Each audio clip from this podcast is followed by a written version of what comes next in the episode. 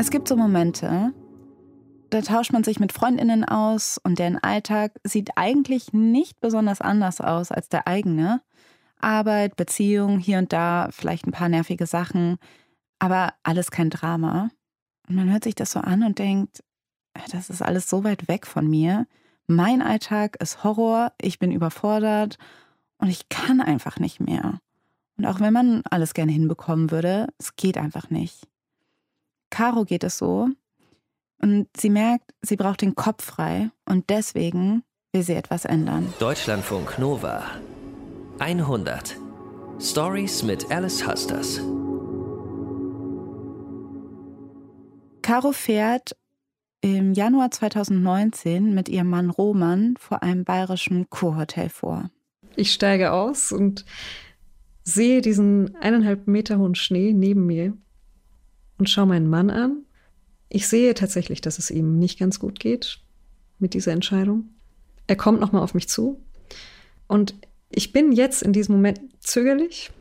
Das heißt, ich möchte nicht, dass irgendwie Hoffnung geschöpft wird durch eine zu intensive Umarmung, aber ich möchte eben auch respektvoll mit ihm umgehen, weil ich ihm tatsächlich, ich bin sehr dankbar. Caro ist da 33 Jahre alt und seit längerer Zeit ist ihr da eigentlich klar, dass sie sich von Roman trennen will. Aber das letzte Jahr war das beschissenste ihres Lebens und ihr fehlte einfach die Kraft für diesen Schritt. Und jetzt wird sie eben diese drei Wochen Kur machen, zusammen mit 60 anderen Frauen. Und hier will sie eben diese Kraft wiederfinden, um endlich zu suchen, was ihr fehlt. Sie weiß nicht genau, was das ist zu dem Zeitpunkt, aber sie weiß, die drei Wochen der Kur, das ist ihre Chance. Jeder einzelne Schritt in Richtung des Zimmers ist so beladen mit Motivation. Ich möchte gerne zu dem Glück, das mich erwartet, was ich mir erhoffe, weil die Hoffnung ist halt immer noch da. Die Geschichte von Caro erzählt uns auch eine Caro, nämlich Caroline Hantjes. Was ist denn los bei Caro, als sie in die Kur kommt? Ja, es brennt irgendwie an vielen verschiedenen Fronten bei Caro. Das grundlegende Problem ist, dass sie sich von Roman trennen will und das auch schon seit langer Zeit, seit drei Jahren. Und sie hat ihm das zwar schon gesagt, aber die beiden wohnen trotzdem noch zusammen, auch weil sie zwei kleine Kinder haben. Und Caro bräuchte eine eigene Wohnung, für die sie wiederum einen Job bräuchte und den hat sie gerade nicht. Also wohnt sie weiterhin mit Roman in dieser Wohngemeinschaft. Ja, und dann hatte sie zusätzlich noch im letzten Jahr die schlimmste depressive Phase ihres Lebens. Okay, also das heißt, dass sie schon öfter mit Depressionen zu kämpfen hatte in ihrem Leben? Ja, sie hat diese Krankheit, seitdem sie 16 ist und immer wieder in so Phasen, in denen sie keinen Antrieb hat und von negativen Gedanken so richtig terrorisiert wird. Und eigentlich ist sie ganz gut darin, das zu verstecken, weil sie auch weiß, dass das eine Belastung sein kann für andere. Aber jetzt ist sie an einem Punkt, an dem sie ihren Alltag einfach nicht mehr bewältigen kann. Ich bin wieder mitten in der Dunkelheit, ohne Perspektive und ich, ich sehe nicht mal mehr, wo das Licht ist letztendlich. Ich weiß nicht mehr, wo ich hin muss und wie ich dahin komme. Und dann empfiehlt ihr ein Mitarbeiter der Krankenkasse eine Mütterkur. Die richtet sich dezidiert an Mütter, die keine Zeit haben, sich um ihre eigene Gesundheit zu kümmern. Als Caro da ankommt, ist sie erstmal aufgeregt. Weil Caro ist leidenschaftliche Gamerin und das heißt, dass sie ihre wenige freie Zeit am liebsten mit Zocken verbringt. Und ja, Zocken, Games, das ist ja eine ziemlich männlich dominierte Szene. Deswegen hat Caro auch vor allem männliche Freunde und verbringt fast nie Zeit mit Frauen. Und jetzt ist sie dort in der Kur mit 60 anderen Frauen.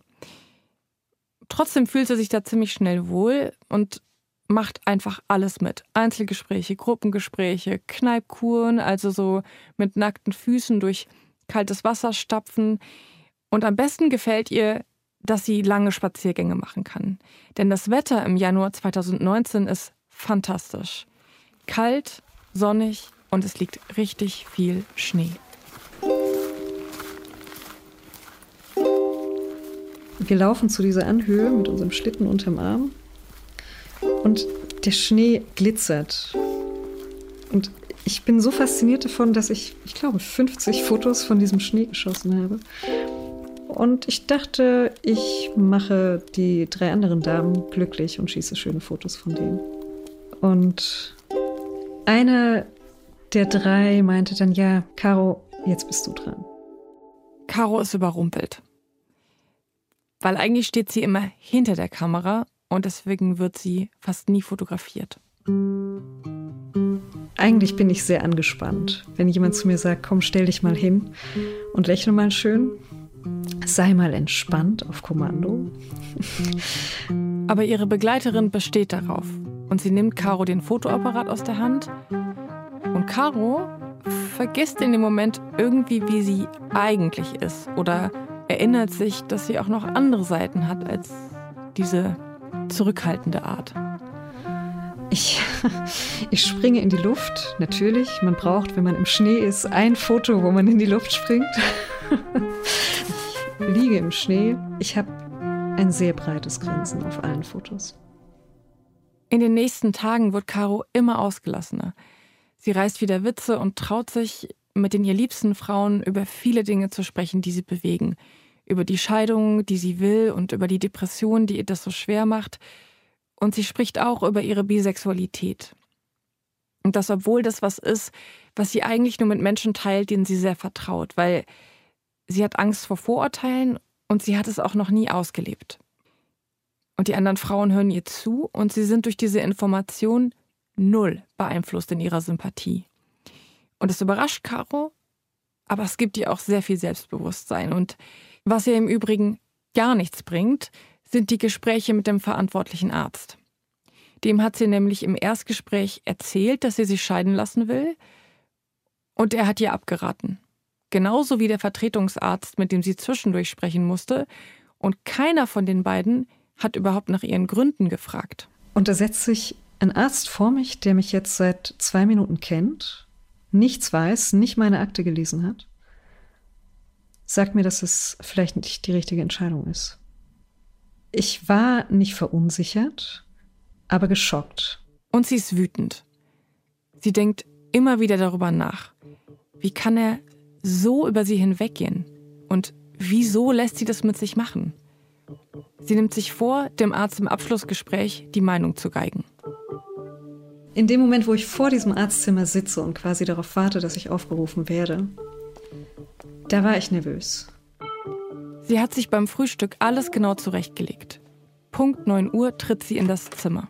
Vollkommen unspektakuläres Arztzimmer. Das einzig Schöne in dem Zimmer ist das große Fenster, durch das man in die leuchtend weißen Hügel schaut. Und davor sitzt der Arzt. Er hat einen durchgestreckten Rücken, trägt Brille und ist glatt rasiert. Sehr energische Stimme, eine relativ laute Stimme. Er übertönt gerne. Die erste Frage ist, ob ich mich darauf freue, wieder nach Hause zu fahren. Und ob ich die Kinder vermisse. Und ich sage ihm ja natürlich. Also ich freue mich, meine Kinder wiederzusehen. Dass sie sich nicht unbedingt freut, nach Hause zu fahren, sagt sie nicht. Und ihm sagt sie auch nichts von der Angst, dass diese Kraft, die sie jetzt spürt, dass die wieder weggeht. Das Gespräch ist angespannt und Karos Blick geht immer wieder zum Fenster. Ich schaue an diesem Arzt vorbei und sehe wieder dieses Leuchten. Bedeutet, ich sehe ihn in dem Moment als Hürde, die ich irgendwie überspringen muss, um dorthin zu kommen. Ich sage ihm, dass es nicht in Ordnung ist, was er und der Kollege gemacht haben. Es kann nicht sein, dass eine Frau vor diesen Männern sitzt und sagt, ich möchte das machen, ich bin sicher, dass ich das machen möchte. Und die Männer dann als Reaktion das kleinreden und sagen, nee, das ist keine gute Idee. Wie wär's denn damit? Der Arzt ist überrascht und er fragt sie, was denn also der Grund ist, dass sie sich scheiden lassen möchte. Er fragt mich, was mich an meinem Mann stört was mir auf den Wecker geht. Das war seine exakte Formulierung. Dann nehme ich Anlauf. Und ich sage ihm eben, das, was mich stört an meinem Mann, ist, dass er keine Frau ist. Okay, das ist ja ein Satz. Aber ist sie sich da wirklich sicher oder wollte sie das jetzt auch nur so sagen, um den Arzt auch ein bisschen zu provozieren? Ja, ich glaube, es ist beides. Also ja, sie wollte den Arzt irgendwie herausfordern, aber es steckt auch ganz schön viel Wahrheit dahinter, weil was der Arzt dann weiterhin sagt in dem Gespräch, das ist ja eigentlich ziemlich egal. Aber sie rennt direkt nach dem Gespräch raus in den Schnee und macht noch eine Insta-Story, wo sie ihren privaten Followern dasselbe sagt. Dass sie jetzt diese Scheidung will und dass das Problem an ihrem Mann ist, dass er keine Frau ist. Aber ihr Mann, Roman, folgt ihr doch auch auf Instagram, oder? Ja, genau. Nee, da, da hat sie dann ähm, schon gedacht, dass es gut wäre, mit ihm in Ruhe zu sprechen und hat den Beitrag für ihn unsichtbar gemacht, weil die beiden haben schon ein gutes Verhältnis und sie will mit ihm lieber in Ruhe darüber sprechen, weil sie will ihn da jetzt auch nicht mehr als nötig verletzen. Mhm. Woher kommt denn eigentlich auf einmal diese sehr deutliche Erkenntnis? Ja, also das Gefühl begleitet Caro schon ziemlich lange, dass sie sich zu Frauen hingezogen fühlt. Aber sie hat das irgendwie immer wieder beiseite geschoben. Und jetzt ist in diesen Wochen der Kur der Gedanke immer stärker geworden, dass das vielleicht die Sache sein könnte, die ihr fehlt. Caro ist ja zu dem Zeitpunkt 33, hm. aber bis dato hat sie doch keine Erfahrung mit Frauen gemacht, oder? Ja, nee. Ähm, ja, sie weiß auch selber nicht ganz genau, warum das nicht zustande gekommen ist. Aber es gibt so ein paar Hürden, die es ihr sicher schwerer gemacht haben. Also einmal kommt sie aus einer sehr konservativen Familie und da ist immer klar kommuniziert worden, dass sie halt irgendwie mal Mann und Kinder haben muss. Dann lebt sie in Speyer, das ist eine Kleinstadt mit 50.000 Einwohnern. Da kann man sich nicht mal eben so in der queeren Szene ausprobieren, wie vielleicht mhm. in Köln oder in Berlin. Und außerdem hat sie immer so ein Gefühl begleitet, dass sie nicht aufdringlich sein möchte gegenüber Frauen, dass sie die irgendwie nicht belästigen will. Vielleicht auch, weil das eine Erfahrung ist, die sie häufiger mit Männern gemacht hat und sehr unangenehm fand. Und sie will halt genau, sie will den irgendwie nicht auf die Pelle rücken. Ja. Was ich interessant finde, ist, sie hat es ja nicht nur dem Arzt gesagt, sondern sie hat es auch gleich auf Instagram geteilt. Ähm, woher kommt dann auf einmal der Mut, das auf einmal so klar und deutlich zu sagen und gleich so vielen Leuten zu sagen? Ja, ich glaube, die Angst ist gar nicht weg, ähm, aber sie hat gemerkt, dass so Angst und Mut nicht unbedingt ein Widerspruch sind. Mhm. Ähm, und in diesen Wochen der Kur ist Caro irgendwie aufgefallen, dass es auch ein Kick sein kann, trotz der Angst was zu machen. Ne? Also den Mut zu finden, trotz der Angst. Und anfangs habe ich tatsächlich gemerkt, dass ich süchtig danach werde. Nach diesem Hochgefühl, dass ich es eben Menschen sage und die einfach vollkommen entspannt bleiben und mich trotzdem noch gern haben. Und Caro will es jetzt wirklich wissen. Und deswegen fängt sie nach ihrer Rückkehr aus der Kur nicht nur sofort die Jobsuche an, sondern sie richtet sich auch ein Online-Dating-Profil ein.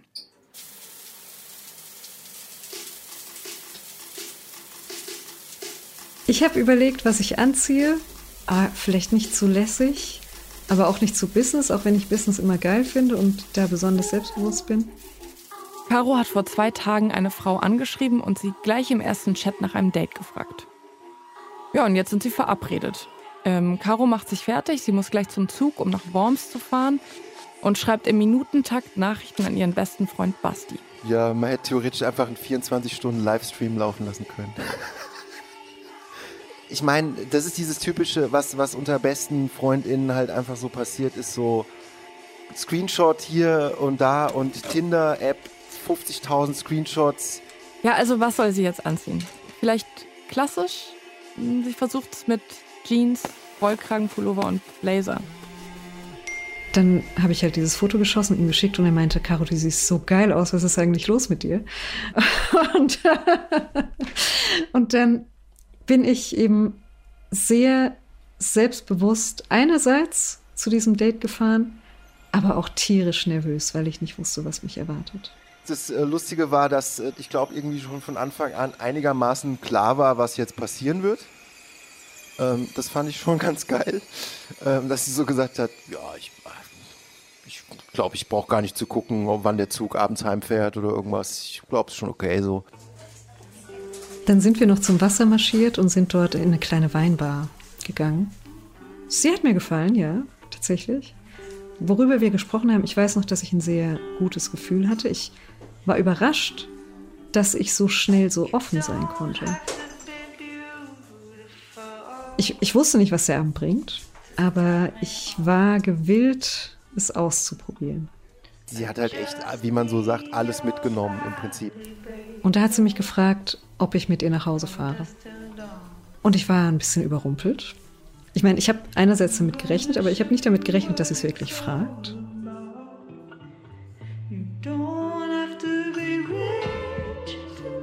Sie küsst mich in ihrer Küche.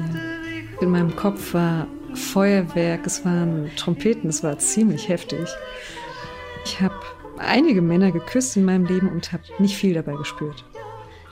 Und in dem Moment habe ich halt genau das gespürt, was mir so oft beschrieben wurde.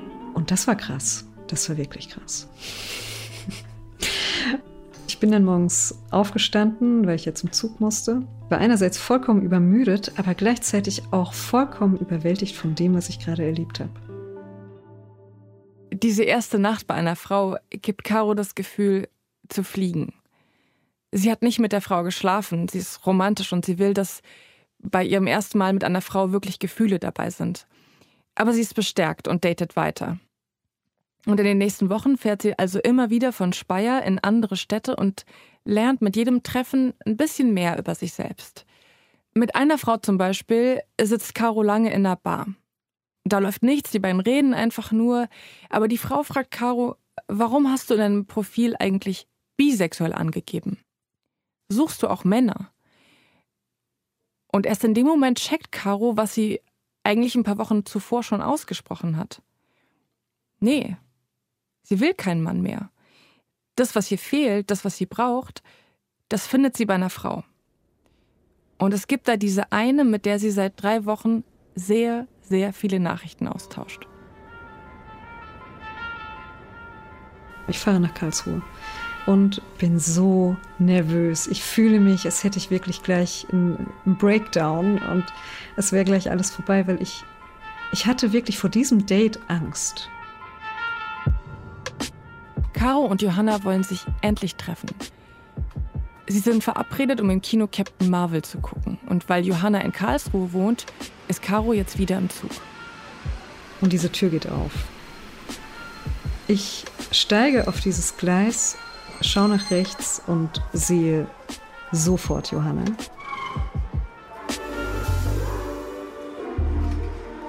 Johanna trägt wie verabredet ein rot kariertes Flanellhemd. Als Anspielung auf das Klischee, nach dem Lesben gerne rote Flanellhemden tragen. Ich weiß nicht, ob es verschämt, eingeschüchtert, was auch immer. Sie hat auf jeden Fall zum Boden geschaut, hat den Kopf geschüttelt und ich bin hingegangen habe mich wirklich zusammengerissen und dachte, okay, was mache ich jetzt? Wie begrüße ich diesen Menschen? Und habe ihre Hand genommen. Und das hat mich selbst schockiert, dass ich mich das getraut habe. Aber es hat sich auch sehr, sehr richtig angefühlt in dem Moment. Und sie war auch überrascht. und hat sie aber auch gelächelt und wir sind diese Rolltreppe runtergefahren und sind dann eben raus. Caro und Johanna laufen Hand in Hand durch die Stadt. Es ist das erste Mal, dass Caro sich öffentlich mit einer Frau zeigt und sie merkt, dass die Leute gucken, aber es ist ihr egal. Weil sie ist hingerissen von Johanna. Von ihrem Humor, von ihrer Intelligenz, ihrer Zielstrebigkeit. Und dann ist da noch diese körperliche Anziehung. Im Kino bekommt Caro von dem Film nichts mit weil sie sich stattdessen darauf konzentriert, noch einmal Johannas Hand zu nehmen. Also ich nehme ihre Hand und ziehe sie so zu mir und halte sie einfach nur. Und das war so heftig für mich, dieses Gefühl, es war wirklich elektrisierend. Das habe ich noch nie gespürt. Noch nie in meinem ganzen Leben habe ich das so gespürt. Ich habe die Hand zurückgelegt, weil ich es wirklich nicht ertragen habe, wie stark das ist und was das mit mir macht. Nach dem Kino gehen sie zu Johanna. Sie kochen, sie essen, sie reden, sie reden immer weiter und überspielen diese schreckliche Anspannung. Und dann, irgendwann, stehen sie in der Küche und küssen sich. Das war vollkommen überwältigend. An diesem Abend war mir auf einmal sehr, sehr, sehr, sehr klar, dass ich sehr, sehr lesbisch bin, ja. Ich habe Johanna einmal angeschaut und dachte schon da, das wird sehr ernst. Ich habe gespürt, dass es nicht nur eine Verliebtheit ist, dass es sehr viel mehr ist. Das wusste ich am ersten Abend. Wir sind jetzt im März 2019. Es sind nicht mal zwei Monate seit dieser Mütterkur vergangen und Caro ist zum ersten Mal in ihrem Leben echt und wirklich verliebt. Jedes Mal, wenn ich sie gesehen habe, habe ich gesagt, das ist einfach, ihr seid einfach, das ist einfach perfekt. Ihr seid einfach krass. Ihr, man sieht euch an, wie, und ihr vor allem hat man angesehen, dass es einfach wirklich schön ist. Also ich finde einfach, man hat einfach gemerkt, dass sie glücklich ist. Natürlich ist es auch kompliziert. Caro wohnt ja noch mit Roman in dieser WG. Und das heißt, ein Jahr lang verbringt Caro wechselweise eine Woche mit den Kindern und Roman in Speyer und dann fährt sie wieder zu Johanna nach Karlsruhe. Ihren Kindern erzählt sie auch noch nichts von der neuen Beziehung, weil sie will sie nicht zusätzlich zu der Trennung noch mehr belasten. Roman gegenüber kann sie es natürlich nicht verschweigen. Und das will sie auch gar nicht, auch wenn sie ihn damit sehr verletzt. Aber Caro hat jetzt endlich das Gefühl, dass ihr Leben in die richtige Richtung läuft. Sogar mit ihrer Depression geht es so gut wie schon lange nicht mehr. Und es, obwohl die Erkrankung natürlich nicht weg ist und sie die ganze Zeit Medikamente nehmen muss, Antidepressiva, die sie extrem müde machen. Und es gibt schon immer wieder Momente, in denen sie sich kraftlos und überfordert fühlt, vor allem als Anfang 2020 die Corona-Pandemie beginnt. Da werden diese Momente wieder häufiger und sie sitzt öfter herum, raucht Zigaretten und findet einfach keinen Ausweg aus ihren negativen Gedanken. Wir, wir sind bei ihrem Wohnzimmer, Laptops zugeklappt, Arbeitsalltag geschafft, aber ich eben auch. Caro arbeitet jetzt in einem Softwarevertrieb. Sie mag diesen Job sehr, aber er fordert sie auch. Zudem, sie ist jetzt noch im Homeoffice, sie hat in der letzten Woche die Kinder betreut und abends den Umzug in ihre neue Wohnung vorbereitet und sie denkt auch die ganze Zeit darüber nach, was das dann bedeuten wird für ihre Kinder. Also, sie ist total platt. Und jetzt ist sie froh, dass sie wieder bei Johanna ist. Und Johanna wiederum würde am Ende des Arbeitstags gern noch einen Spaziergang machen. Ich sag zu ihr, ich, ich kann heute nicht, ich brauche echt ein bisschen Pause. Und es ist so ein Moment, in dem Caro sich wünscht, dass Johanna einfach ganz von selbst versteht, wie anstrengend Caros Situation ist und dass das alles durch die Depression noch viel schwieriger wird. Und sie sagt mir eben, aber andere schaffen es doch auch. Und ich glaube, dass ihr in dem Moment gar nicht bewusst war, was sie da gesagt hat. Aber ich kenne diesen Satz. Ich, ich kenne ihn schon Jahre. Ich, ich habe das schon so häufig gehört und ich bin, glaube ich, nicht der einzig depressive Mensch, der diesen Satz sehr gut kennt. Und es suggeriert halt immer, als würde man sich anstellen, als würde man es schlimmer darstellen, als es wirklich ist. Aber so ist es eben nicht. Und dass so ein Satz nach einem Jahr Beziehung ausgerechnet von Johanna kommt, das ist für Caro ein Schlag ins Gesicht. Dieser Satz hat mich vollkommen ins Wanken gebracht. Ich, ich weiß noch genau, wie ich auf diesem Sofa saß und sie mir das gesagt hat. Aber dann habe ich wirklich einen kompletten Blackout. Ich weiß nicht mal mehr, ob wir diesen Spaziergang gemacht haben. Ich weiß es nicht mehr. Caro sagt nichts. Sie sagt Johanna nicht, dass ihre Worte alte Wunden aufreißen und auch nicht, dass sie ihr das Gefühl geben, nicht genug zu sein. Und Caro will es ja selbst nicht wahrhaben, aber ihre perfekte Liebe hat in diesem Moment einen ersten Riss bekommen. Ein paar Monate später ist es Johanna, die nach anderthalb Jahren Schluss macht. Schwer zu sagen, was der Grund ist. Ich konnte nicht mit Johanna sprechen. Caro und Johanna haben keinen Kontakt mehr. Caro sagt, die beiden wollten einfach verschiedene Dinge. Für Caro ist zu dem Zeitpunkt das Familienleben die wichtigste Priorität. Johanna steht an einem entscheidenden Punkt in ihrer Karriere. Und Caro jedenfalls hat nach diesem Trennungsgespräch das Gefühl, von einer Klippe gestoßen zu werden.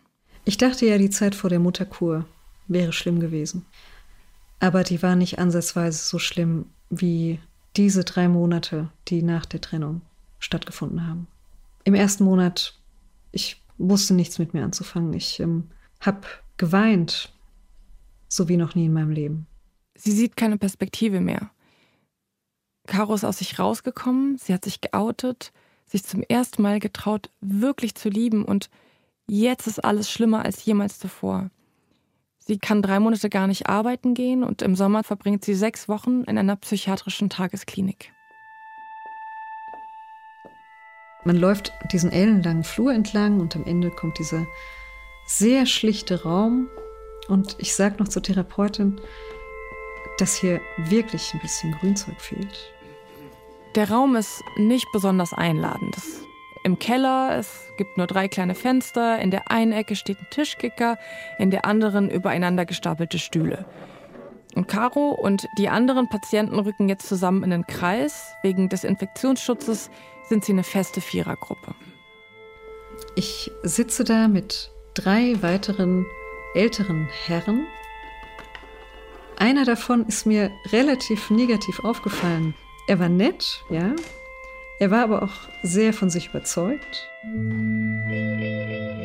Caro hat sich gleich am ersten Tag als lesbisch geoutet. Worüber sie noch nicht gesprochen hat, das sind die Selbstzweifel, die sie zermartern. Aber heute geht es ihr wieder so richtig, richtig scheiße. Sie weiß nicht mehr, woher sie die Kraft nehmen soll, weiterzumachen und ihre Gedanken gehen immer wieder im Kreis und wiederholen sich und sie wünscht sich nur einmal Ruhe vor sich selbst und vor dieser Stimme, die sie so schlecht macht und der sie aber auch glaubt und das ist dann auch, was sie sagt, als sie an der Reihe ist. Dass ich das Gefühl habe, nicht gut genug zu sein und dass ich glaube, es nicht wert zu sein, geliebt zu werden. Diese Wertlosigkeit, das zieht sich eigentlich durch mein ganzes Leben. Dass ich denke, dass ich irgendwas nicht wert bin. Ob das jetzt die Liebe ist, ob das ähm, Erfolg im Beruf ist oder generell Respekt, Anerkennung. Das habe ich schon immer. Und dann wird sie unterbrochen. Von dem Typ, der so sehr von sich überzeugt ist. Dass das doch Quatsch ist. Und dass ich es natürlich wert bin. Und dieser Zuspruch von diesem mir eigentlich nicht ganz so sympathischen Mann, und es kam so spontan und so plötzlich. Es war wirklich eine direkte Reaktion innerhalb von einer Sekunde. So deutlich und energisch hat mir das noch keiner gesagt. Ich bin tatsächlich aus dieser Gesprächsgruppe mit einem Lächeln herausgegangen. Und ab da wurde es besser.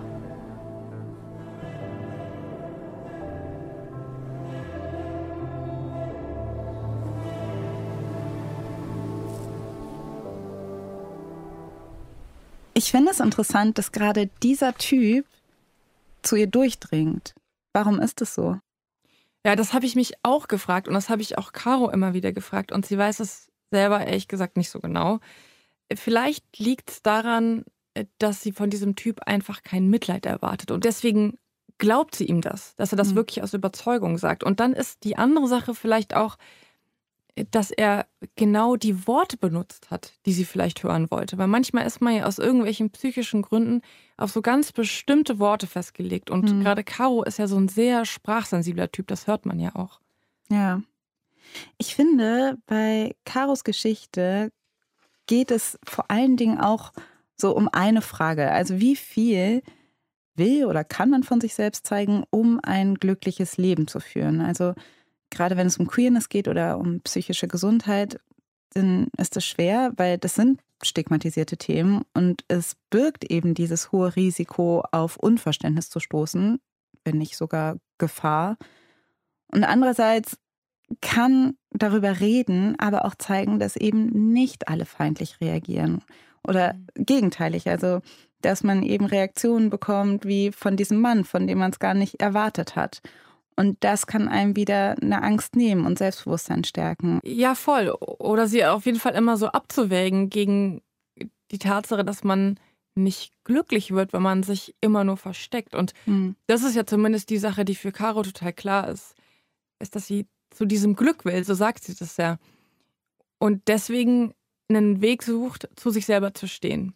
Und man lernt ja auch dazu. Und so ist es bei Caro auch. Die steht nach einem halben Jahr auch wieder auf und versucht es nochmal neu.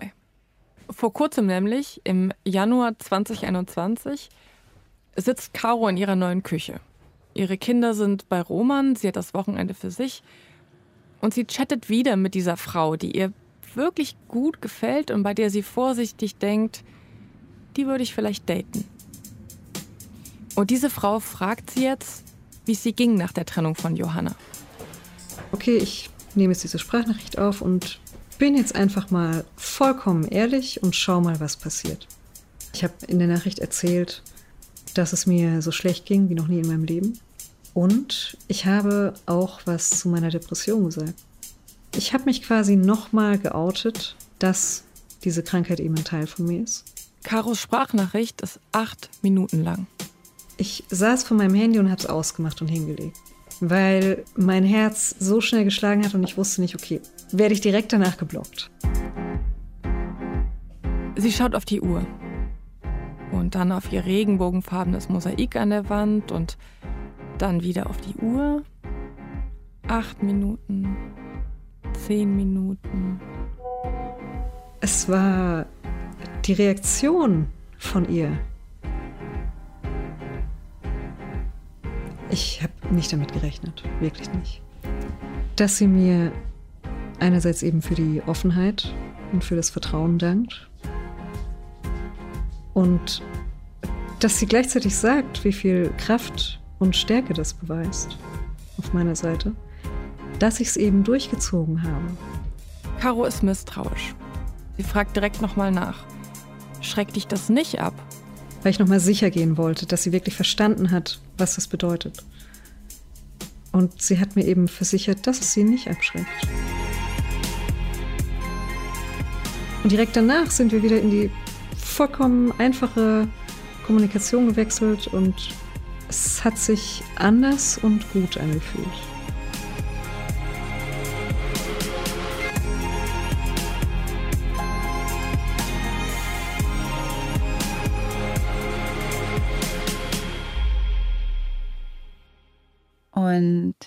Dann? Ja, es gab ein Treffen und das lief wohl sehr, sehr gut. Für Caro jedenfalls ist klar, dass sie sich jetzt nicht mehr verstecken möchte. Dann bin ich erstmal lesbisch. Das ist ein Teil, der da sehr wichtig ist. Aber ich erwarte auch von meinem Gegenüber, dass es versteht, was mich ausmacht. Dass es versteht beispielsweise, dass die Depression ein Teil von mir ist, der immer wieder kommen kann. Und genau deswegen ist es ja so wichtig, jemanden zu finden, der eben gewillt ist, alle Facetten kennenzulernen. Auch diesen Teil von mir. Caro spricht über ihren Prozess auch sehr ausführlich in dem Podcast Queerantine. Da geht es um ihr Coming Out auf allen Ebenen, als lesbische Frau, als queerer Mensch, als depressiver Mensch, als romantischer Mensch auf der Suche nach der großen Liebe. Danke, Caroline Hanches, dass du uns diese Geschichte erzählt hast. Das Team um die 100 sind Johanna Baumann, Nilofa Elhami, Alex Stojanov und danke an Dominik Linke und das Studio Left Frame. Falls ihr eine Geschichte habt, die ihr gerne mal in der 100 hören wollt, dann schreibt sie uns an 100.deutschlandfunknova.de. Ich bin Alice Hasters und wir hören uns beim nächsten Mal. Deutschlandfunk Nova 100 Stories mit Alice Hasters.